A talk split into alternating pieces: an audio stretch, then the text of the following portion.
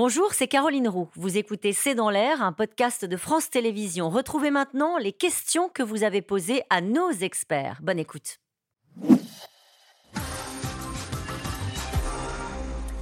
Neuf voix, une question de Florence en Seine-et-Marne. Neuf voix ont-ils senti passer le vent du boulet, Nathalie Chuc ah oui, beaucoup, parce que notamment à droite, les Républicains pensaient qu'ils seraient au maximum sur 10, 11, allez peut-être 15 députés LR qui choisiraient de se rallier euh, à la motion de censure. Au final, c'était 19, donc c'était beaucoup plus. Vous savez qu'il y a des contacts extrêmement poussés entre Olivier Marlex, le patron des députés LR, et Elisabeth Borne. Ces gens se parlent en permanence.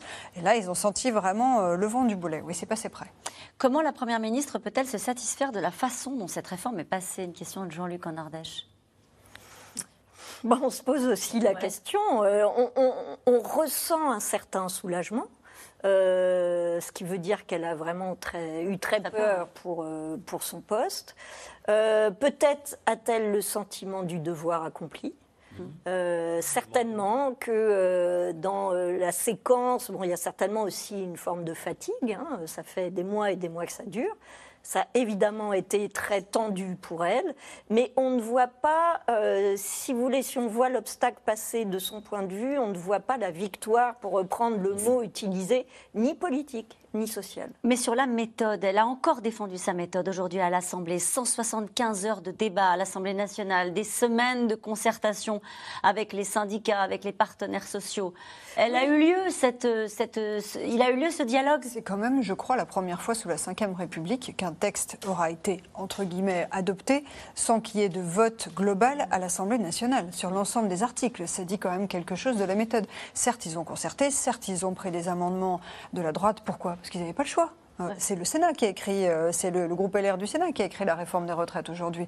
Mais au fond, la Donc le procès en illégitimité de la réforme qui est fait par certains membres de la NUPES notamment est, justifié Certains membres de la majorité, en off, disent on a été à la limite de l'abus de droit en permanence dans cette ah affaire. Voilà, c'est clair. Il faut quand même rappeler que le débat parlementaire en France est parmi les plus courts en Europe. Je crois qu'on est juste derrière la Hongrie. Et là, sur une réforme aussi grave, on est allé encore plus vite. Donc ça ressemble un peu à la méthode Coué, de se dire c'est une victoire, on en a discuté.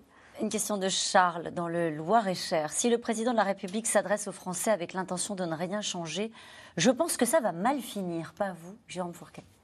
C'est ce qu'on peut penser. Alors, euh, on, a dit tout à l'heure que c'était quelques centaines de personnes en ce moment euh, la nuit. Euh, on verra. les, Jérôme Jaffré rappelait que le taux de grévistes dans les, entreprises stratégiques sont moins élevés que d'habitude. Néanmoins, la colère est immense. On a vu euh, encore ce week-end dans des, petites villes de province des cortèges avec euh, plusieurs centaines de personnes, les salariés du public, mais également des délégations d'entreprises privées. On voit, on l'a dit, que des jeunes rentraient dans, la danse. Euh, on a des blocages un peu sauvages à la, mode gilet jaune. Donc la, colère est immense. Et si on écoute les représentants syndicaux, euh, tous vous disent dans les interviews, nous, ça fait des mois que nous tirons la sonnette d'alarme. Et donc là, ce sera euh, une étape supplémentaire dans euh, cette montée de la, pression et de la température. Pensez-vous que la France insoumise cherche à provoquer un climat insurrectionnel en France, Jérôme Jaffray? Alors, le mot insurrectionnel va loin. Mais il s'agit évidemment, pour, pour Jean-Luc Mélenchon, c'est une stratégie pensée, organisée, c'est-à-dire à la fois on joue le Parlement et la rue.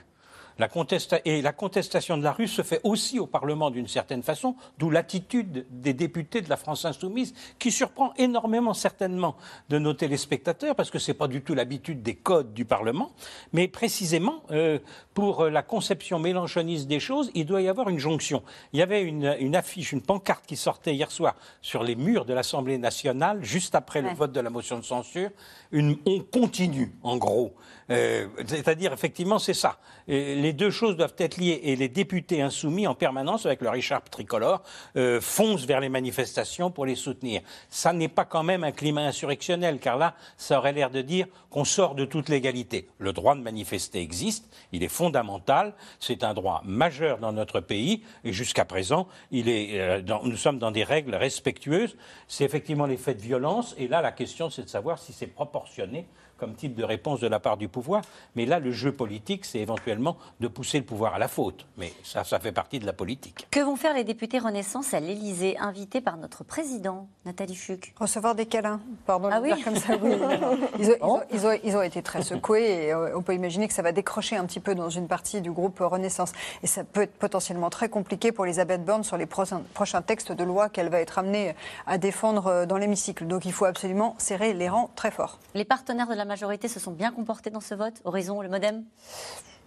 On ne peut pas dire ça. Il y a de la rancœur contre Édouard Philippe notamment, qui était en Inde, euh, je cite, euh, je cite un macroniste en train de faire de la méditation. C'est ce qu'ils disent euh, au moment de- des débats. Donc euh, son attitude lui a été un peu reprochée, notamment parce que certains de ses membres ont fait défection. Et euh, François Bayrou a été considéré comme un allié fiable, mais qui n'a pas forcément le fait le plein non plus. Donc euh, il faut vraiment faire Pâques. C'est pour ça que le président les reçoit. Les câlins, c'est ce soir? À 19h30, c'est ça, Hein, Allez. Euh, L'impasse est totale. Que le Conseil constitutionnel retoque cette réforme ne serait-il pas le seul moyen de s'en sortir, y compris pour Macron? Encore Oh. avec vous, Jérôme Jaffray. Est-ce que ça lui rendrait pas service? C'est très fin. hein? Hein, notre téléspectateur a une très grande finesse. Car, pour le coup, si le Conseil constitutionnel retoque, il n'y a plus de loi, et, et Macron n'a pas retiré son projet, il n'a pas cédé. Euh, bon, euh, alors c'est Mme Borne qui, effectivement, serait, elle, complètement accablée, vu tout ce qu'on a dit des efforts gigantesques qu'elle a accomplis et de la victoire remportée. Euh, mais ça, ce serait quand même un événement important parce que ça changerait la jurisprudence du Conseil constitutionnel en considérant que, les, que ce que vous disiez, tordre le bras dans le débat, être à la limite de l'abus de droit, etc., le Conseil constitutionnel ferait sien ces reproches qui ont quand même une composante politique plus que juridique. C'est ça qui fait que c'est un peu limite, me semble-t-il, mais c'est une grande question. Allez, les manifestations et grèves de jeudi seront sous très haute tension sociale. Le dispositif policier pourra-t-il tenir?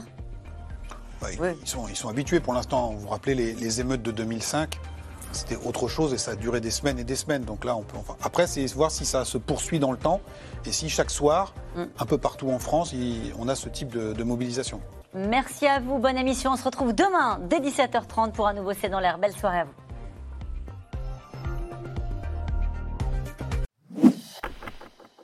Merci d'avoir écouté C'est dans l'air. Comme vous le savez, vous pouvez désormais écouter l'intégrale, mais aussi l'invité ou vos questions à nos experts. Tous ces podcasts sont disponibles gratuitement sur toutes les plateformes de streaming audio. Et pour le replay vidéo, c'est sur France.tv, bien évidemment. À bientôt.